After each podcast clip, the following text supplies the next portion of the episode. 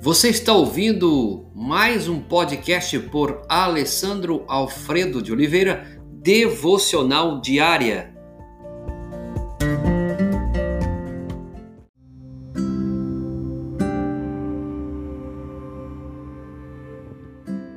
Tema de hoje: planejado para agradar a Deus. Hoje vamos trabalhar um assunto do livro Rick Warren, Uma Vida com Propósito. Gostaria de compartilhar com você. É, o texto é de Salmo 149, verso 4.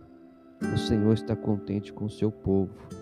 Apocalipse capítulo 4, verso 11. Tu criastes todas as coisas e é para o teu agrado que elas existem e foram criadas.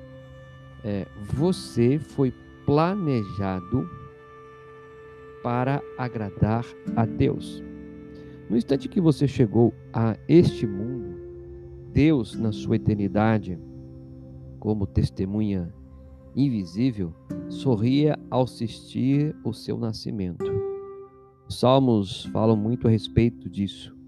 Ele quis que você existisse. E sua chegada lhe deu enorme prazer. Deus não precisa criar você para ele ser Deus, mas decidiu criá-lo para satisfação, para alegria. Você existe para benefício, para glória, propósito e prazer de Deus. Dar satisfação e viver para o prazer de Deus é o primeiro propósito da vida. Quando você entender plenamente essa verdade, jamais voltará a se sentir insignificante, pois isso prova o valor que você tem. Se você é assim importante para Deus e se ele o considera valioso o suficiente para mantê-lo consigo por toda a eternidade, como você poderia ser mais importante do que já é. Sabe como? Você é um filho de Deus e proporciona prazer ao coração dele, mais que qualquer outra criatura. A Bíblia diz, em Efésios capítulo 1, verso 5, Deus já havia resolvido que nos tornaria seus filhos por meio de Jesus Cristo, pois este era o seu prazer e a sua vontade. Você foi planejado para agradar a Deus. Um dos maiores dons que Deus lhe concedeu foi a capacidade de apreciar o prazer. Ele o criou com cinco sentidos e emoções, para que você pudesse experimentar essa sensação. Ele deseja que você aprecie a vida, não que apenas a suporte. O motivo pelo qual você pode sentir prazer é que Deus o fez à sua imagem. Com frequência, nós esquecemos que Deus também tem emoções.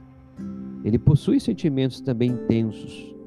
Dentro da teologia, nós tentamos explicar isso, né?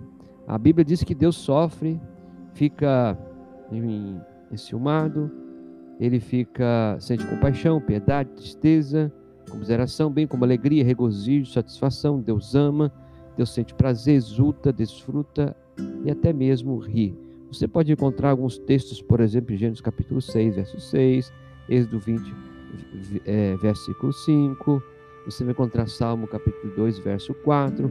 É uma forma de tentar expressar aquilo que Deus de fato tem no seu coração.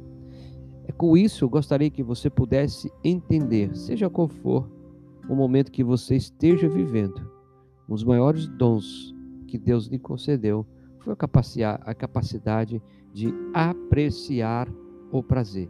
Então tenha prazer com a vida. Você foi planejado para agradar a Deus. Não viva suportando a viva. Viva aproveitando e tendo prazer na vida que o Senhor te deu. Deus abençoe a sua vida. Pai, que o Senhor possa trabalhar nesse coração, que cada um que está ouvindo essa mensagem possa ter prazer em viver a vida. Se ela tem suportado a vida com dificuldade, tem visto que não há satisfação para viver, Que o Senhor possa, em nome de Jesus, dar a satisfação. Dar satisfação para que ele possa entender que a vida é um presente e há um propósito para o qual o Senhor nos criou. Que isso seja verdade, Pai. Em nome de Jesus. Amém.